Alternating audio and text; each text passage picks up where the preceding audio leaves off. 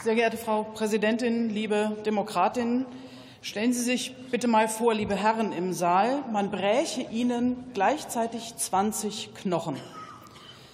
Dieses Schmerzlevel wird zumindest im Internet, allerdings unvalidiert und auch kritikbehaftet, mit dem Schmerzlevel einer Geburt gleichgesetzt.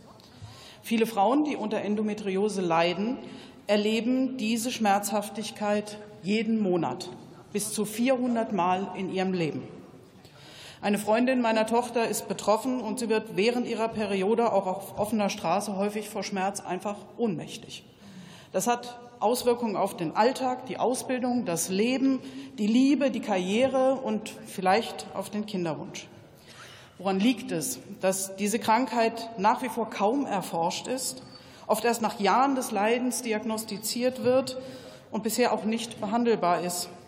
Könnte es daran liegen, dass es nur Frauen betrifft? Könnte es daran liegen, dass es auch mit dem ekligen, schambehafteten Thema Menstruation zu tun hat? Ich wage die These, wäre jeder zehnte Mann von diesen Schmerzen betroffen, hätten wir längst Forschungszentren, Professuren, Spezialisten und vielleicht auch Heilverfahren. Das Thrombose, Herzinfarkt und Depressionsrisiko von Frauen die mit der Pille verhüten, steigt mit der Einnahme exponentiell. Frauen nehmen diese Pille seit 63 Jahren.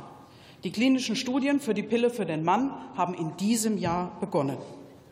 Erforscht wird ein Mittel, das auf Proteine und Zellteilung wirkt ohne Hormone. Warum? Auf der Homepage der Deutschen Apothekerzeitung ist zu lesen, Während von Frauen benutzte Verhütungsmittel oft hormonelle Methoden umfassen, welche in den Zyklus der Frau eingreifen, stellt dies bei Männern keine geeignete Option dar.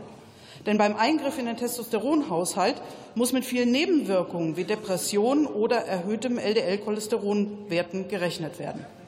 Aha. Insgesamt leben Frauen gefährlicher als Männer. Sie haben zwar seltener einen Herzinfarkt, aber eher, sterben aber eher daran, weil die Symptome weniger geläufig sind. Medikamente werden überwiegend an männlichen Probanden getestet, obwohl sie auf einem weiblichen Organismus aufgrund anderer Hormone, Stoffwechsel und Zyklus anders wirken. Aber weibliche Labormäuse sind teurer und die Daten sind auch viel weniger eindeutig. Also Gesundheit von Frauen ist halt einfach weniger profitabel. Durch KI-gestützte Diagnoseverfahren potenziert sich das Problem. Männlich dominierte Daten in überwiegend männlich programmierter Software als Grundlage selbstlernender Systeme spitzen diese Situation in der Perspektive weiter zu. Liebe Kolleginnen und Kollegen der Union und der Linken, vielen Dank, dass Sie Ihre Anträge zur Endometriose gestellt haben. Sie weisen den richtigen Weg. Aber wir kommen nicht schnell genug voran, wenn wir für jede weibliche untererforschte Krankheit eigene Anträge brauchen. Deshalb ist es endlich Zeit für eine feministische Gesundheitspolitik. Vielen Dank.